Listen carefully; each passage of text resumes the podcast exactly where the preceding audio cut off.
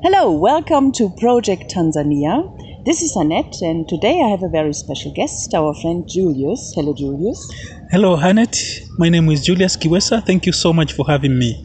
I'm from Arusha, Tanzania. Karibu sana. Asante sana. Julius, what do you do here?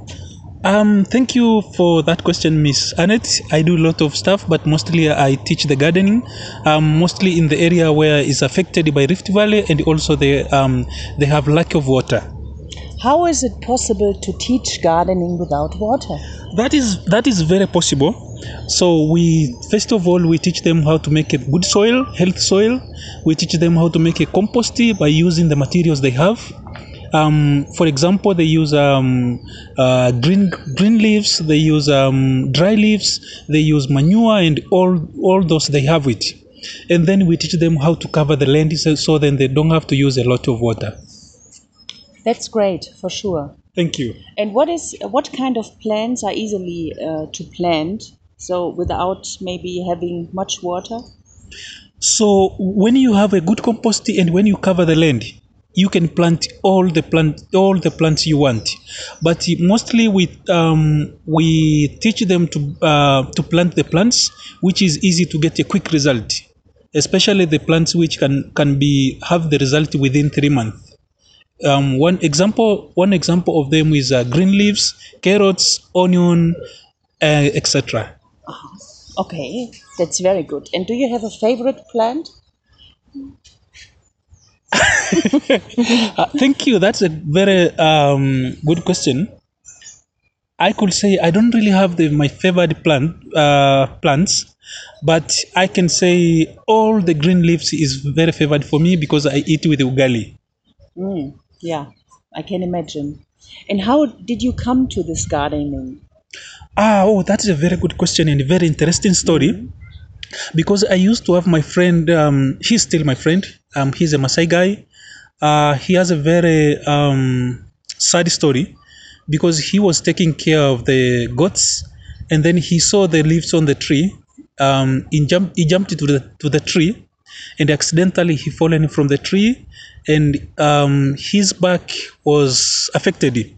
And since that, since the time I met, I met him 20 years ago, he never be able to walk. So I went, uh, we became a very close friend and I knew in the family they were not eat um, green green vegetable at all because this is their tradition that they think is very shame over them if they will eat vegetable because they think vegetable eaten by animal and they eat animals. So since that I've been teaching them and they looks interesting and to help a lot to increase also the food into their family. Mm-hmm. Yes. Yes, yeah, for sure. That will make a big difference. huh? Yes. Yeah. And uh, whom do you teach? Do you teach uh, families or women or children? You know, I teach all of the genders, but for me, most of the time, I prefer I teach mostly women because women, especially in Tanzania, are the one who they provide almost everything in their family. They are the one who taking care of the kids. They are the one who cook food. They are the one knows everything about the family. So mostly, I teach the the, um, the women and the kids. Mm. Yes. Okay, I can imagine. Yes. Yes. And um, how how how long does it take the teaching program or the gardening program, and until they can take care of the garden by themselves? So, so we have um, theory and practical um, studies. So we started from theory, which takes one to two days in one family. Um, when I'm saying one family in Maasai land, can be one husband and, and and four wives, can be one husband and ten wives. That is all family, one family because they stay together. So it takes us um, one to two days to do a, a, a theory, and then when it comes to practical, it takes um, two weeks to make a compost, two to three weeks to make a compost, and then we have um, two months to three months to plant and then harvest. So it takes four, three to four months. Three to Yes. four months. Yes, Just for one garden. yes, including harvesting. hmm Yes, Yeah, that's great. yes. Mhm. Mm. And how does it work? So how do you prepare the the the what did you say? The, Uh, the composting. Yeah. Yes. So um, I've been doing this, and I can see there is a lot of people they prefer more theory, theory, theory. But for me, I, I really wish um, I teach them until they see the result. So for the process of making the compost and then the process of planting and also how to use the natural insecticide instead of using the chemicals. So first of all, we teach them how to make a compost. We teach them how to collect what they have. This we say no money required.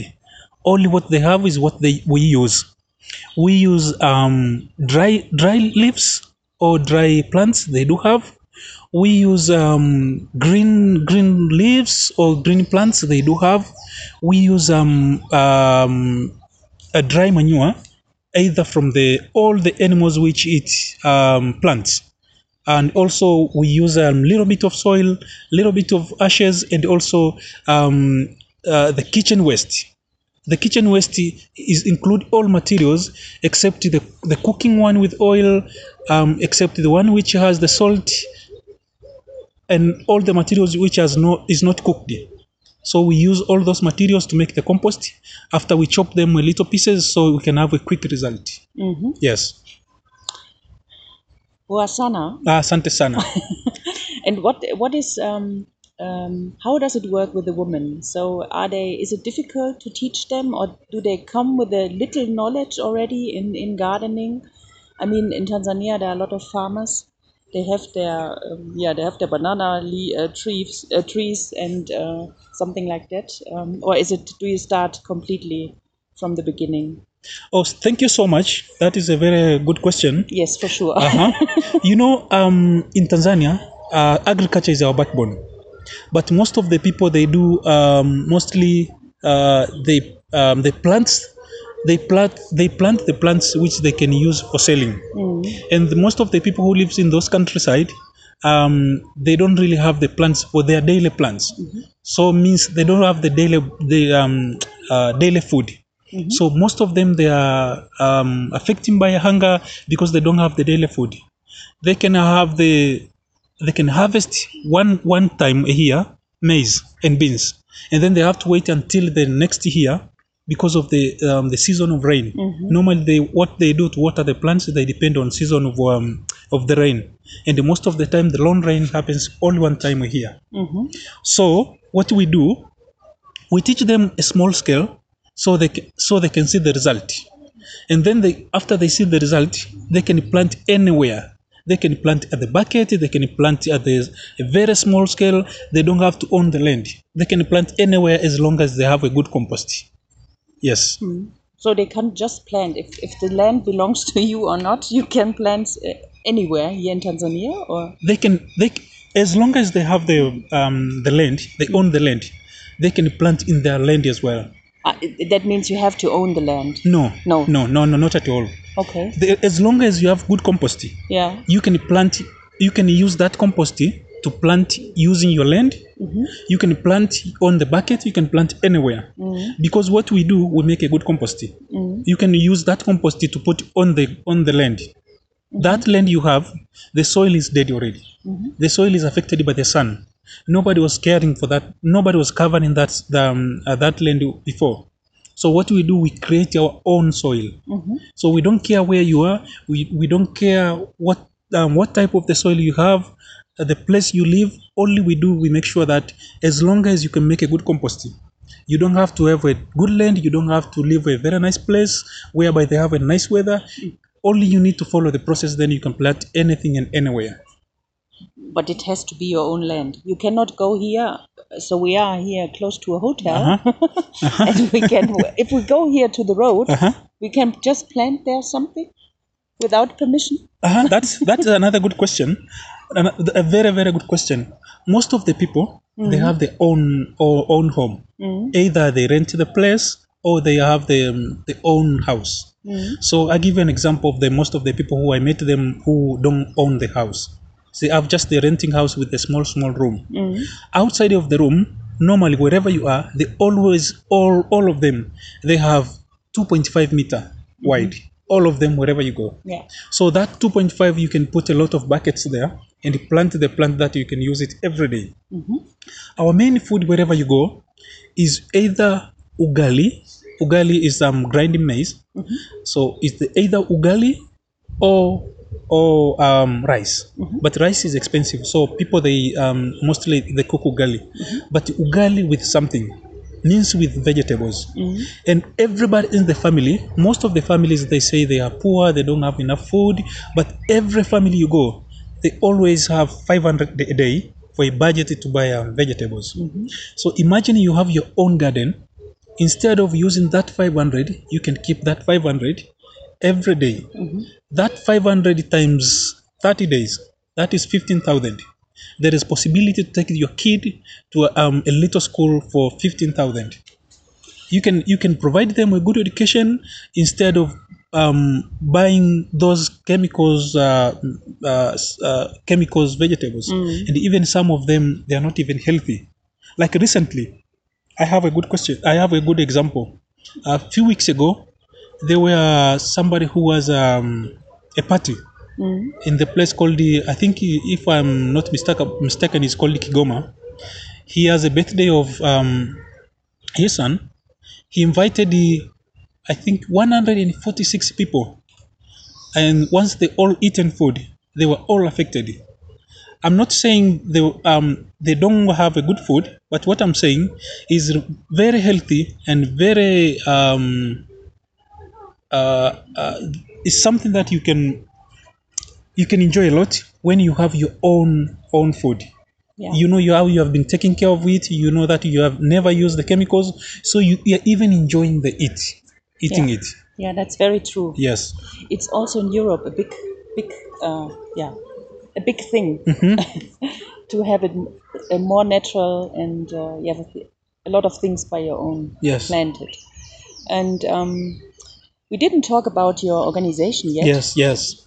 That's. So what is the, what is the, what is the name of your organization? Oh, thank you, thank you so much. That um, you were very professional because you didn't care about the, um, about the name of the organization, but you were more caring Yeah, we about have to we have to a- we have to talk about but what is provided by that organization. Yeah. So the, um, so it comes from the how we make the compost. So it's called the miracle of composting.